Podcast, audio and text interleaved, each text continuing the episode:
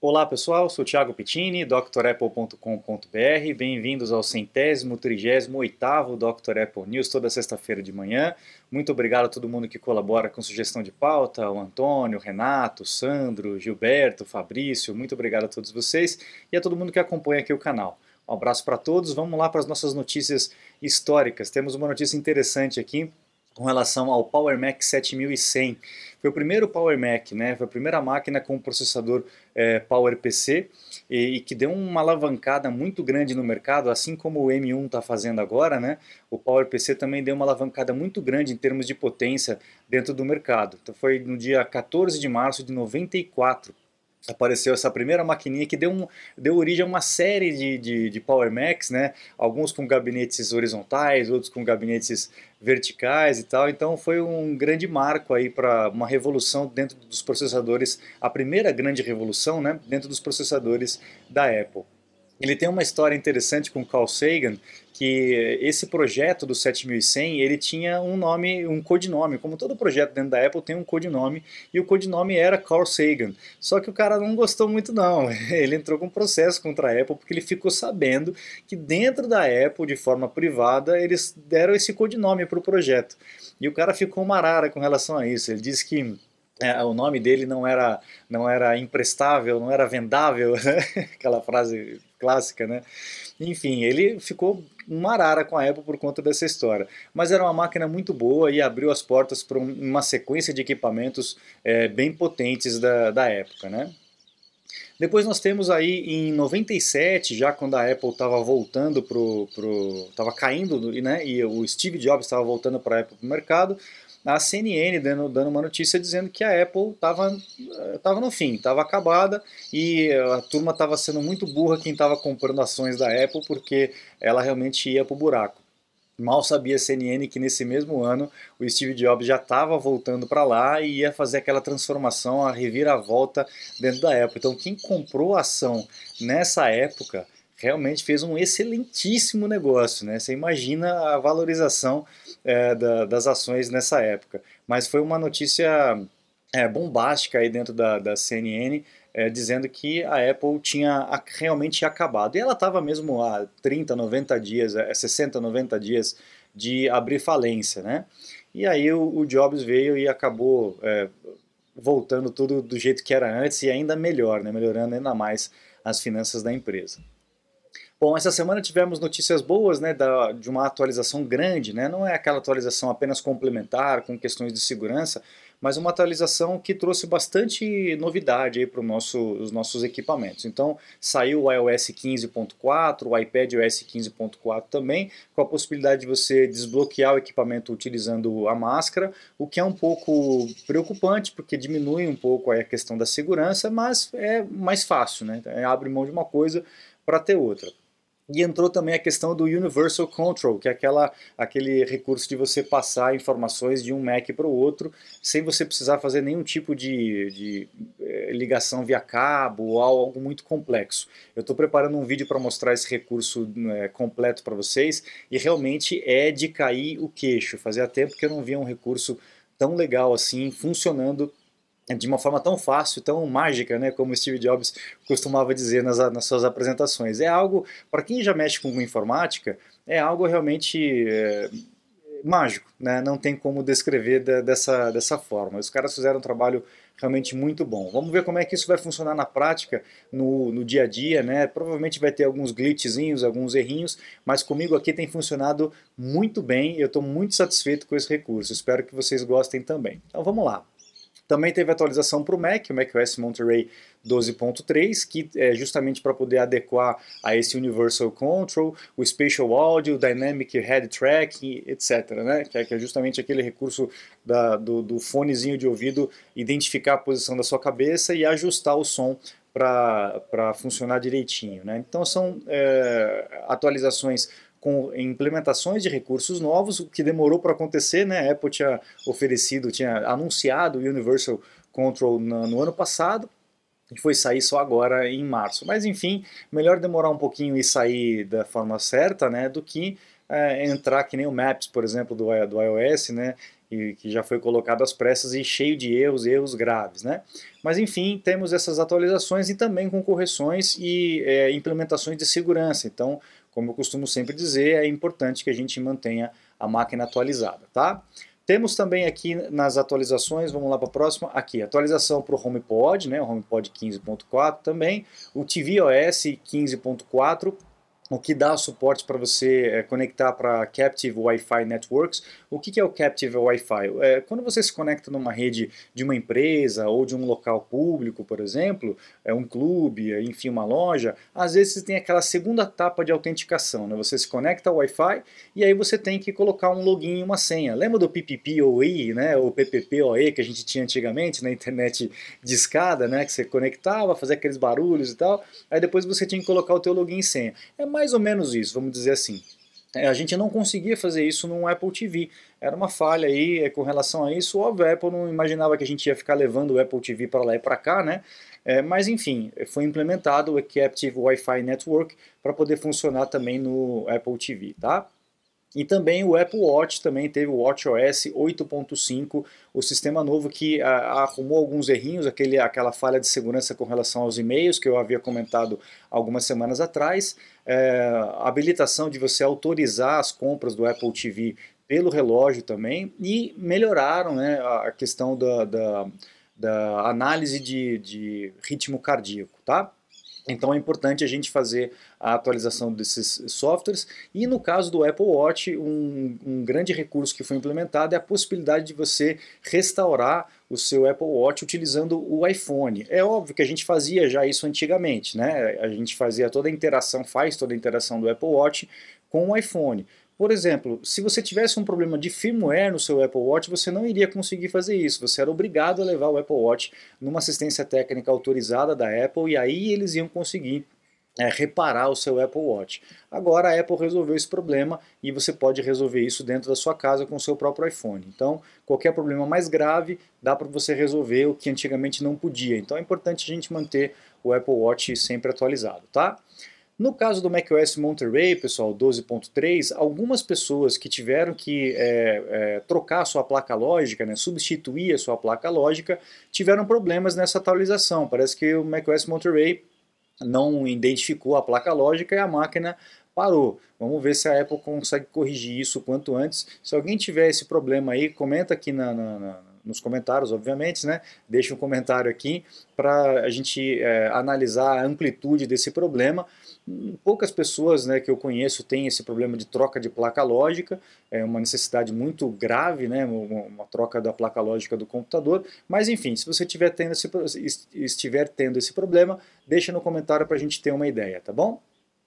A gente vai falar a respeito do Mac Mini, né? A gente viu a, a, o lançamento do Mac Studio e que seria o Mac Mini com esteroides, ou então uma minificação do Mac Pro, né? Pode pensar das duas formas se você quiser. E a gente estava esperando uma reformulação de design do Mac Mini, assim como já tivemos aí do, do iMac, do MacBook Pro, etc. E no Mac Mini parece que não vem para esse ano. Muita coisa na esteira aí para lançar esse ano. A Apple deve empurrar o lançamento do Mac Mini para 2023, tá? Com um design novo, um acabamento diferenciado. Vamos ver o que, que vai acontecer, mas o Mac Studio está aí para poder é, arrebentar a boca do balão, porque realmente a máquina está espetacular, tá? Você está desperdiçando seu iPhone, iPad, Mac? Ganhe tempo e produtividade com nossos cursos. Você vai aproveitar melhor seu Apple. Matricule-se em drapple.com.br. Bom, vocês devem ter acompanhado aí na, na, nas notícias é, um lockdown que está grande que está acontecendo lá na China e isso também tem impacto na fábrica é, da, da, Foxconn, que é uma das montadoras que a Apple utiliza lá em Shenzhen, né? Então isso pode atrapalhar um pouco aí a esteira de produção é, com relação a, aos equipamentos, principalmente no caso de iPhone, que é o que é mais montado nessa fábrica lá. Vamos ver se isso vai impactar aí um pouco mais para frente, porque o lançamento do iPhone é, realmente é só no, no final do ano, né?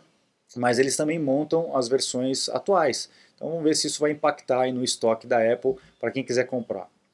E a gente teve o vazamento aí do, do, do CAD, né, dos renders é, do projeto 3D, né, é, do iPhone, que seria o iPhone 14.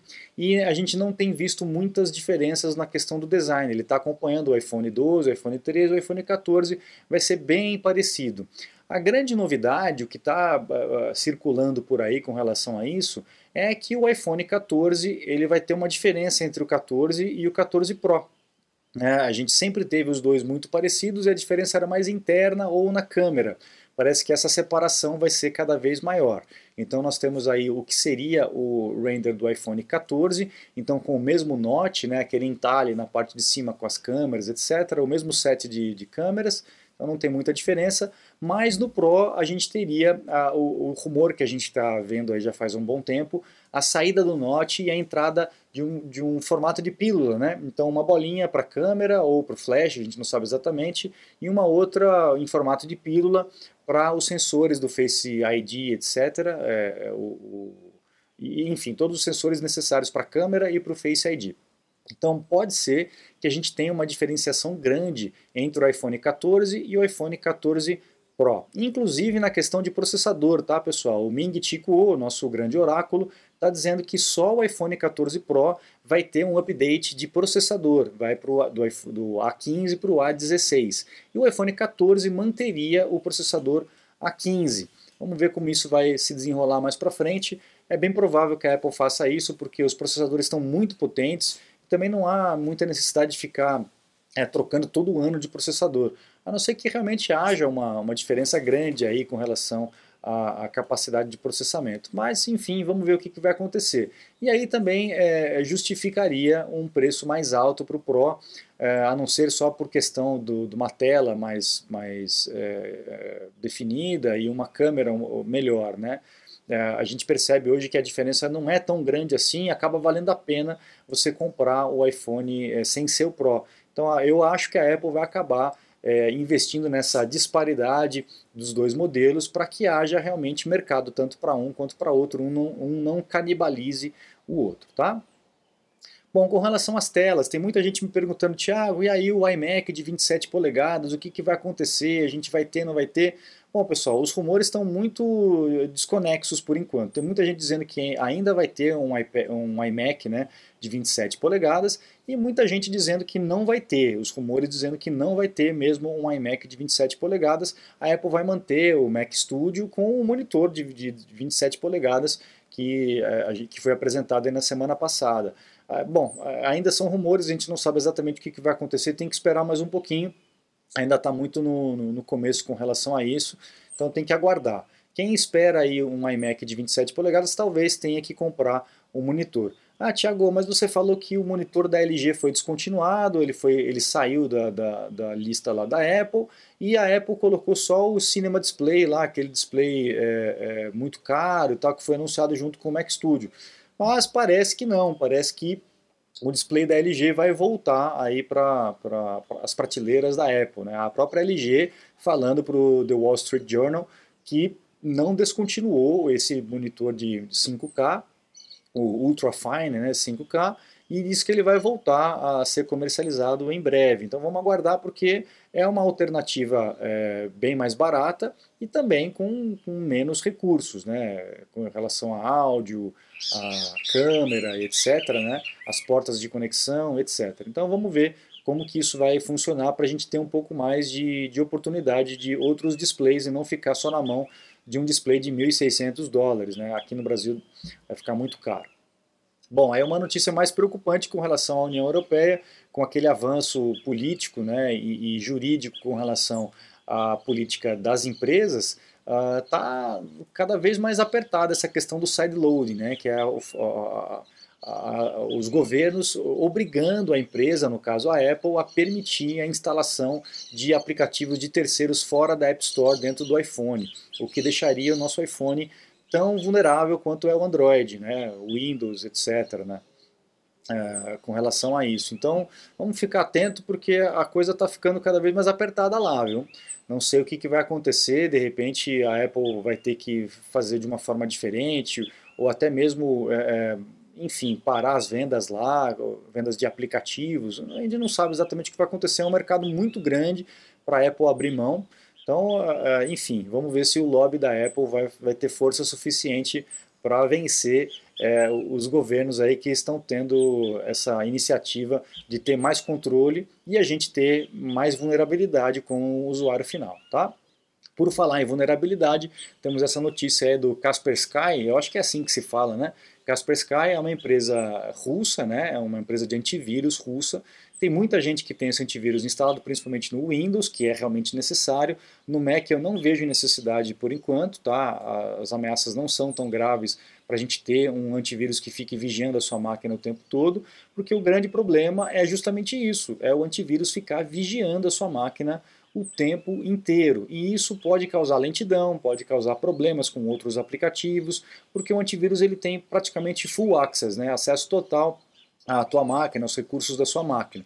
Então é algo que eu sempre falei que é bem perigoso a gente confiar isso numa outra empresa. A gente sabe, pessoal, que a indústria de vírus alimenta a indústria de antivírus. Então não há interesse, principalmente com relação ao tio Bill, não há interesse em tornar o, o Windows, por exemplo, é, é, fechado com relação a vírus, porque ele alimenta uma cadeia de, de empresas de antivírus que ganham é, mensalmente agora, né? não é só vendendo o, o, software uma vez só, agora você tem que ficar pagando assinatura. Né? Lembra do John McPhee? Né? Ele é, falava muito a respeito disso, até ele ele passar dessa para uma melhor, né?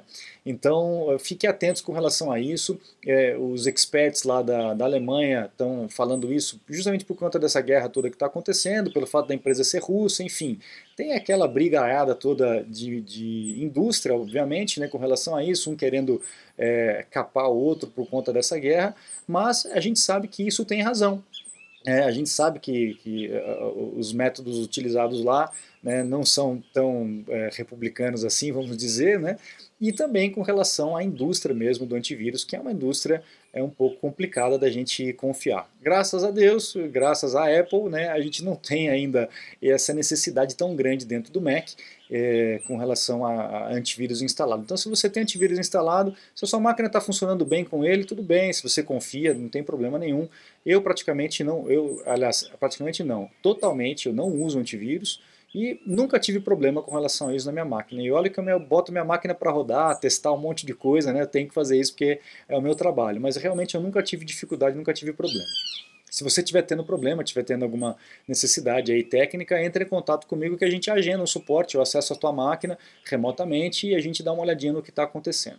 Certo, pessoal? Então eu fico por aqui nesse é, Dr. Apple News. Nessa semana, convido você a acessar o site drapple.com.br. Está com a promoção. Esse mês a gente tem uma promoção de aniversário. A Dr. Apple completa 11 anos esse mês de abril, né? De, desculpa, de março, né? E é, com uma promoção aí de 15% de desconto nos cursos é, ilimitados. Então acesse o site, escolha o curso que, que você se interessa e tem as instruções lá com o cupom é, NIVER21 para você aplicar lá na Udemy e ganhar o desconto. Aproveite antes que o desconto acabe e também os meus contatos caso você precise de um suporte técnico ou uma consulta técnica online. Eu fico por aqui, muito obrigado, um grande abraço e até a próxima. Tchau, tchau.